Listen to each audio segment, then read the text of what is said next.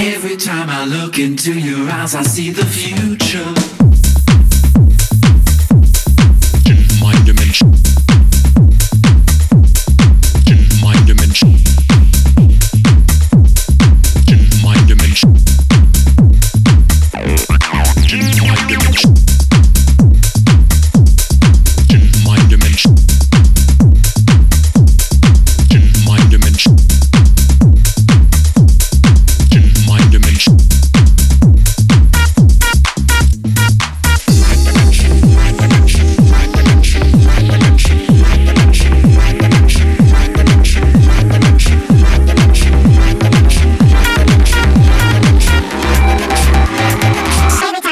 Radio Lazarus.